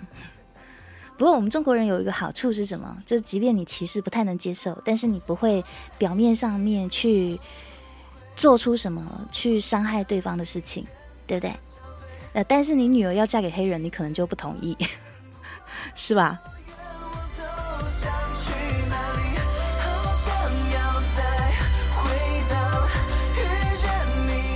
这是不是歧视？是歧视。好，但是这个其实是非常隐性的，没有达成任何破坏或者是要威胁对方生存的，啊，甚至要造成对方难受难堪，觉得自己被羞辱、被不见容于社会的这种负面的力量，然后倒不至于。所以你在心里不能接受这件事情，你对他有想法，哦，是没关系的啦。对，那但是你看，如果你到美国，这一套是不能拿出来说的。啊，因为他们那边是对种族歧视是非常非常敏感的，即便在美国的华人可能也有接受歧视。呃，某些美国人可能没有，某些美国白白人可能歧视黑人，某些美国黑人 可能歧视我们亚洲人啊。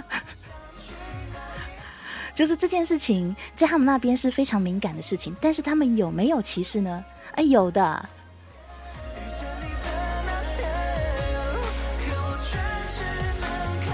所以心里面不太能接受没关系，你不要把它表面化，不要把它端出来，哦，不要让别人受到伤害、难过、难堪，埋在心里。有一天或许你就可以接受了，因为时代在改变，你也在改变。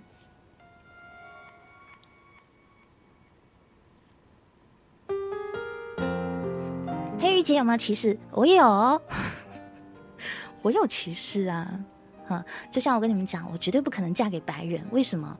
因为白人有胸毛，那胸毛很多，还长出那个领子，好恐怖哦！这是不是歧视？这是歧视啊！啊，然后我们那个中国也会有一些有胸毛的、胸毛茂茂盛的男性说：“我也有胸毛啊，有胸毛有错吗？”那开个玩笑而已哈。啊，不过真的，我是不可能嫁给白种人的。我能接受就是华裔，顶多就是华裔。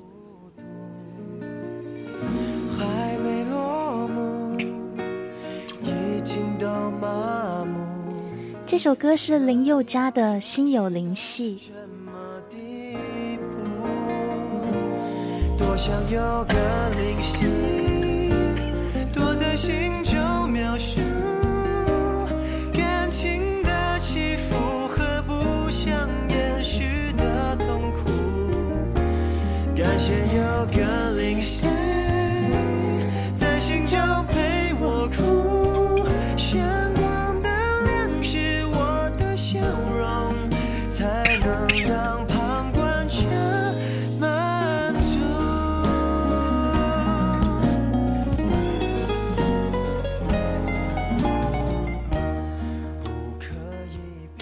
美国这个国家，我其实 感觉是很复杂的。为什么很复杂呢？因为我从小看了非常多非常多的美剧啊，还有美国的各种电影，对不对？英雄片、动作片、科幻片啊、搞笑片，看了非常多非常多。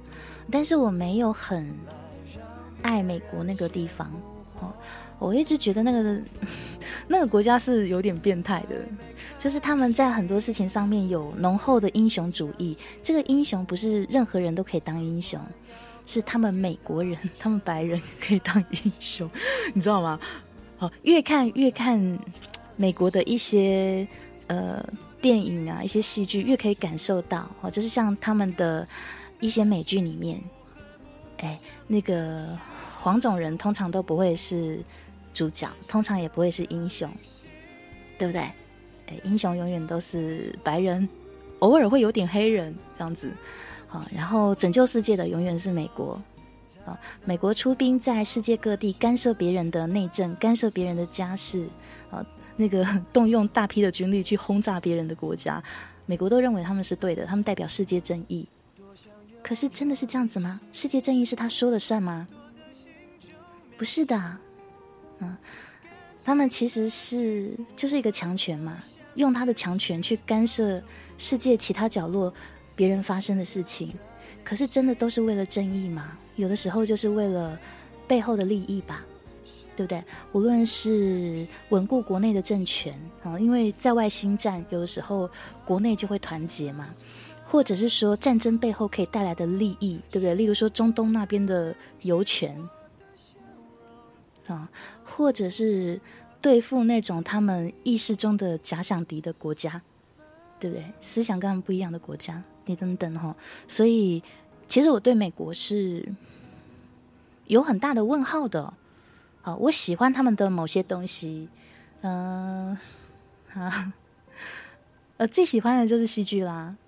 对啊，好，因为有很多的，包括美剧，包括电影，真的都是精心拍摄的东西。哈，剧本本身就非常非常的精彩。啊，甚至我也跟你们介绍过非常多的好看的好莱坞电影，对不对？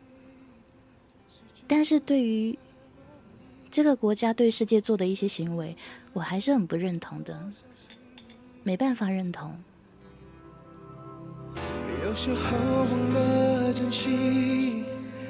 Hello，泡泡，泡泡，你私聊我。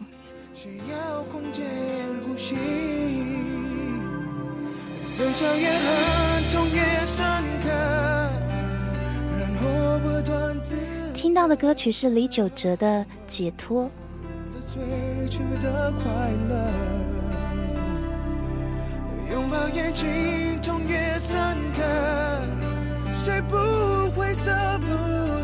其实我对很多人很多事，我都是充满问号这样子啊。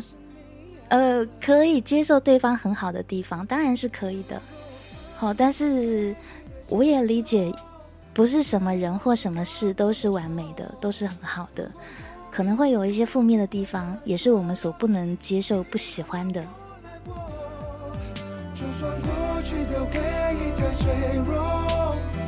听说黑羽会不会嫁给混血华裔还是白人？不会啊，我大概只能接受中国人吧。说华裔都可能客气了。哈，呃，中国人是怎么样的中国人？就是跟我们一样讲这样的中文的啊。你说如果是其他地方不会讲中文的华裔，对不对？一样是有华人血统，我也不行，好吗？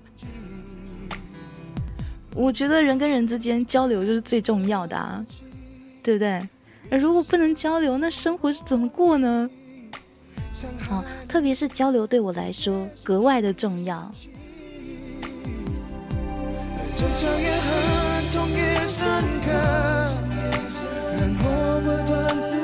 但是我讨厌外国人吗？我不讨厌外国人哦，完全不讨厌哦。像那个以前我高中的时候，我就参加一个语言学习的补习班，哦，叫地球村。我们里面的老师是中国人、外国人都有，然后 哦，呃，台湾人，还有香港人，还有新加坡人哦。然后外国人有谁呢？外国人还有 对不起纽西兰的澳洲的加拿大的英国的美国的都有。咸鱼说那么韩国人呢？你是说讨厌韩国人吗？呃我不讨厌韩国人本身。就如果你是韩国人我不讨厌你。但是我讨厌那个整个韩国的一个掠夺性，还有比赛中的不公平性。哦，我讨厌他们喜欢掠夺我们的中华文化，对不对？抢孔子啊，抢龙啊，这样子啊，抢中文字啊，这样子都抢到他们那边去，然后都都说他是他们发明的。”哦，说孔子也是韩国人这样子啊？对，还在一些戏剧里面，就是移植一些很奇怪的思想，然后在侵夺别人的文化，然后在一些体育赛事或者是呃电玩竞竞赛中，都是使用不公平的手段想要获胜，有没有？啊，我不喜欢这样子的韩国，但是韩国有没有优点呢？有。哦，他们其实用很短的时间让国家达到长足的进步，甚至他们现在在世界的曝光率，啊，在一些戏剧中的曝光率居然比中国高。啊，这当然跟美国的打压也有一些关系。哈，美国其实，在呃戏剧里面安排中国人出现的时候，常常都是负面的，有没有？啊，什么跑到那个什么美国大使馆要求他们协助啊，什么的，乱七八糟的，反正感觉就是带有一种。把你当成假想敌哦，所以在很多部分就是让你曝光的都是不好的事情，这样子的感觉。那他们呃，美国人在很久以前他们喜欢日本人，所以在美剧还有美国的电影里面大量出现的亚洲人黄种人都是日本人。后来他们喜欢韩国人，所以在美剧还有电影里面大量的出现韩国人，真的。大量的出现韩国人，可是你明明知道那个人口比例不对，哦，因为中国有十几亿人呢，韩国多少人？五千万人而已啊。那即便是移民到美国的中国人，还有那个韩国人的比例，也不像他们电视里面呈现的那样啊，对吧？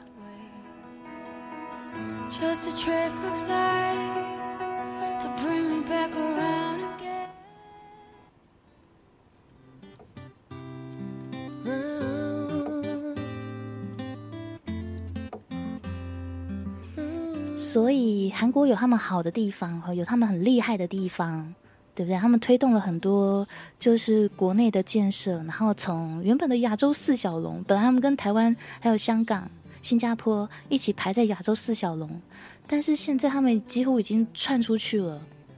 好，并不是说他们的人活得比较好，不不是这样的意思。好，就是他们整个国家的发展，对不对？在社会上面的那种知名度。哦，其实啊，甚至某些产业在世界的重量已经窜出去了。那那，其实我是有点不甘心的。为什么呢？嗯，要怎么说呢？不是因为台湾不甘心，是因为中国这边有十三亿人嘛。对不对？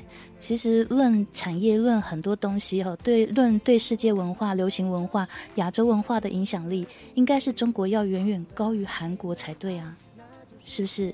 可是目前韩剧还有韩流明星，还有呃韩流歌曲哦，输出在亚洲的每一个角落，甚至到那个国外的某些地方，超过亚洲的某些地方，也是韩国在经营他们的文化移植，对不对？我是觉得我们也应该要做这样的事。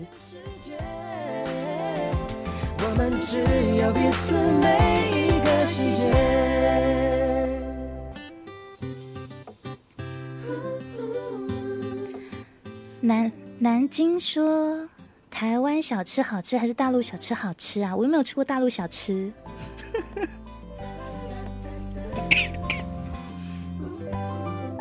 我跟你讲，要比较，要都吃过才能比较，而且一个人比较不准。为什么？因为一个人在另某一个地方生存，哈，他的口味一定是偏向某一种的。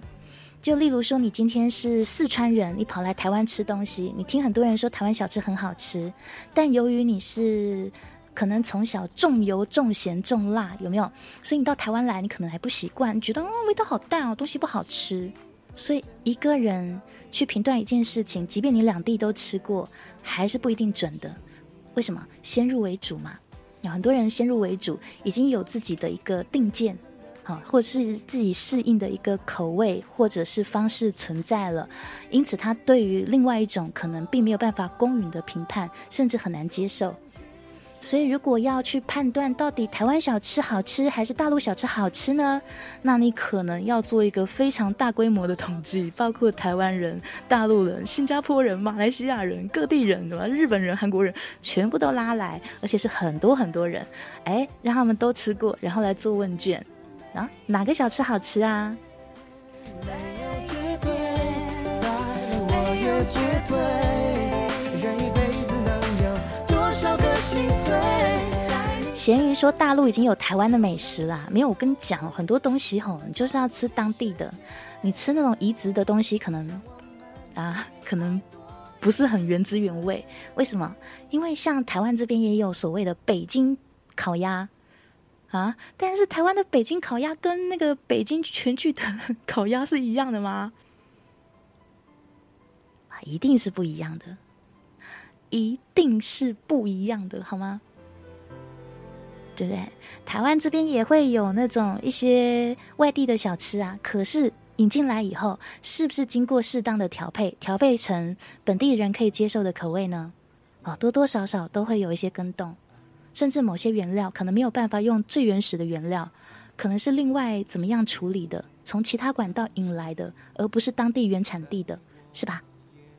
好，所以哦，即便你说台湾那个大陆那边已经有台湾小吃了。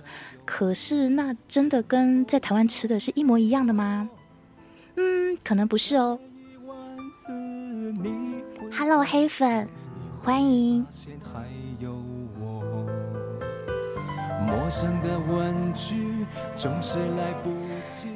便于伟说：“台湾的豪大大要好吃点啊！你两个地方都吃过啊？我只有吃过台湾的，大陆的我没吃过。”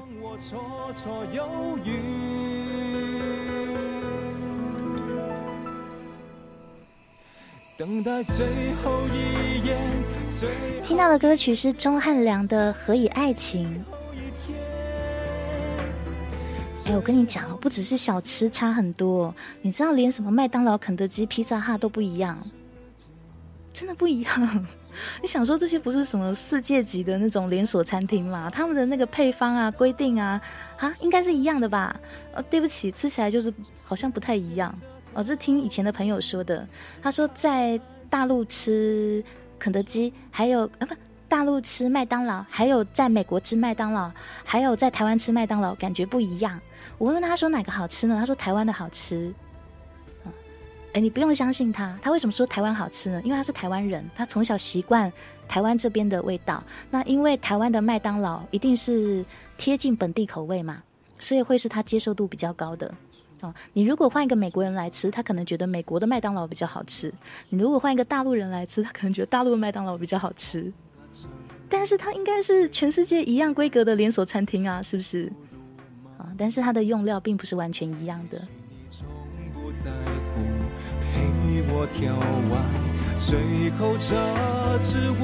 哦，黑粉以为我都是录音啊，没有，我都是现场。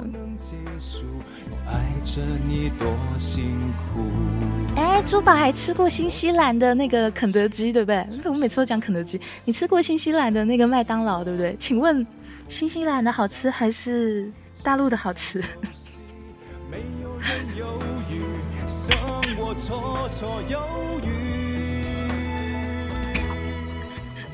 赞，珠宝说都不好吃。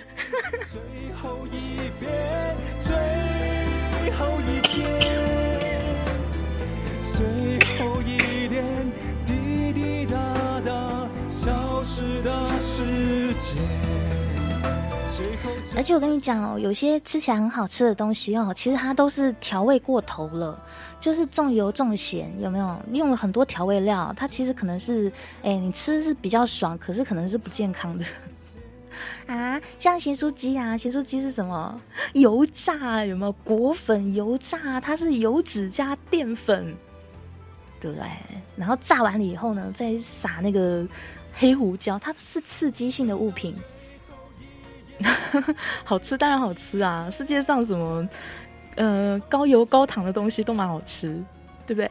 世界上最好吃的东西都嘛是脂肪，要不然就是糖。例如说巧克力啊、冰淇淋啊，对不对？那蛋糕啊、马卡龙啊，啊，那个梅干扣肉啊。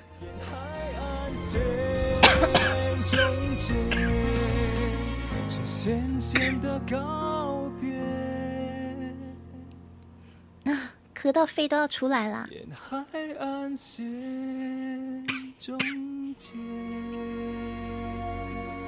哦，珠宝说了，麦当劳的小食那是国内的好吃，因为品种实在太多。你是说一些那种小副餐的那种点心，是不是？什么冰旋风之类的吗？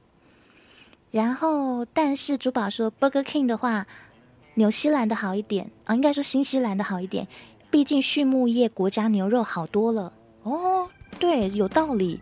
但是鸡肉、猪肉口味是国内的好。嗯，好专业。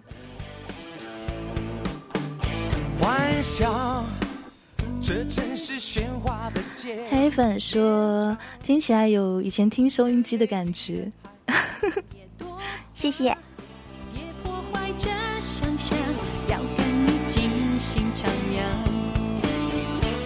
这一首歌是台湾 KTV 的经典歌曲啊，歌名叫做《制造浪漫》，郑中基、陈慧琳。闭上眼，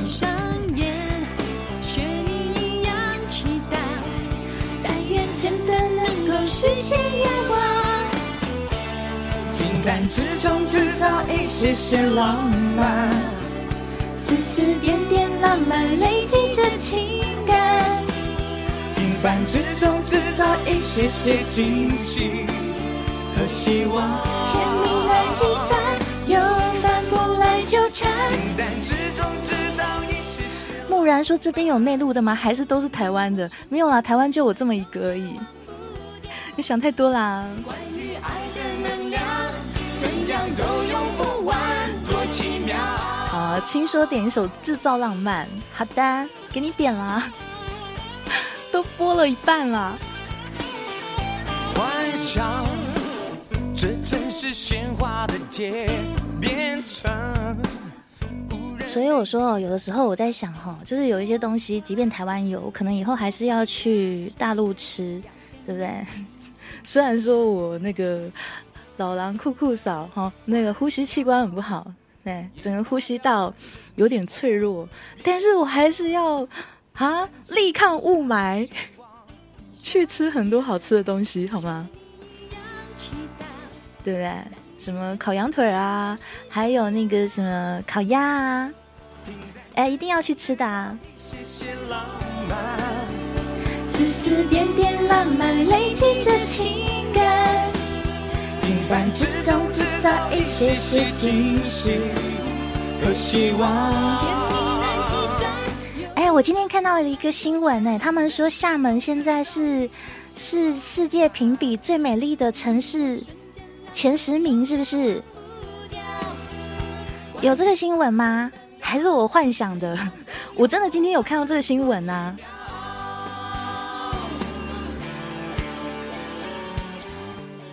南京，南京说：“我觉得还是大陆小吃好吃。哎呀，哪边小吃好吃都没所无所谓啦，只要你想吃的时候吃得到，这才是最重要的。”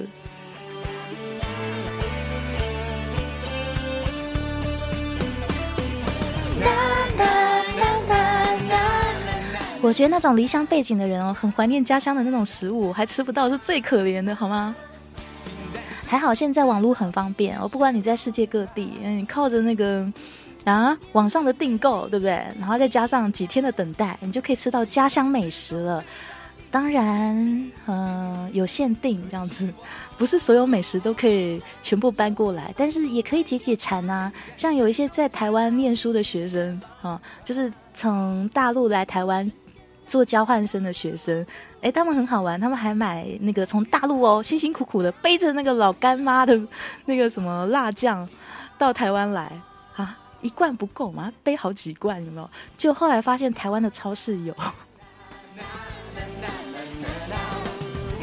对？就怕说，嗯，到时候我想家怎么办？我想念家乡的味道，我吃不惯台湾的东西怎么办？不行，我要带老干妈去，然后就背了好几罐，好重哦，有没有？啊！结果台湾有，这这这这这。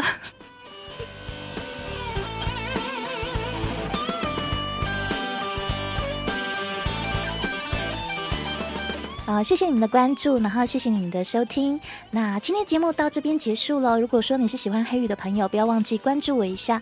然后呢，在每周一、三、五、七的晚上十点到凌晨零点，都可以来到我的直播间，我会陪伴你两个小时的时光。祝你晚安，Good night。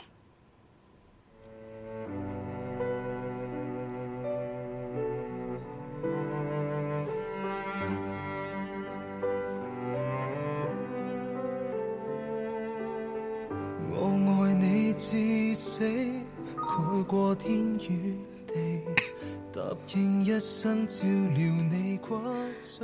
其实我在那个开播之前，我已经用力咳过，我用力咳了几分钟，想说这样可以咳上那个上节目的时候就不会再咳了啊，结果没有用啊。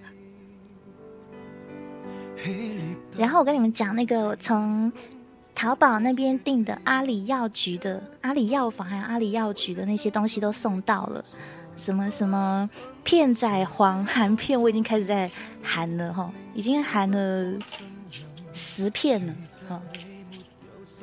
那会不会好不知道啊？然后那个什么金莲花也在喝了，哎。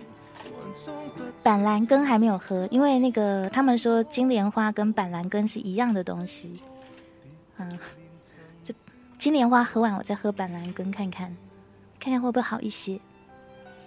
好啦，要去休息啦，晚安，拜拜。草珊瑚没有没有含没有哎，阿里药师没有介绍我这个哎，嗯，没有，Good night。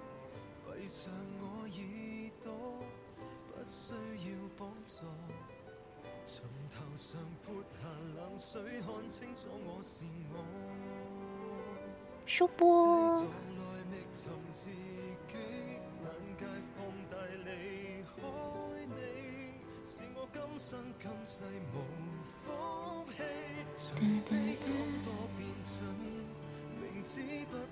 啊，下次开播的时候是星期五晚上了，那说不定到时候就会好了，自己幻想。好了，跟大家说晚安。从前雨墨晚安，珠宝晚安。QQU 晚安，刻意浪漫晚安，午后阳光晚安，平淡晚安，秋风晚安，暮云晚安，漠然晚安，雷克萨雷马尼 啊，这是谁的名字？这是这是我们家某个听众的小号吗？果然是你，因为我觉得这个名字好熟悉。好，果然是你。好，晚安，呃，颓废晚安，骑着垮子去旅行晚安，黑小灰晚安，星期五见，Good night。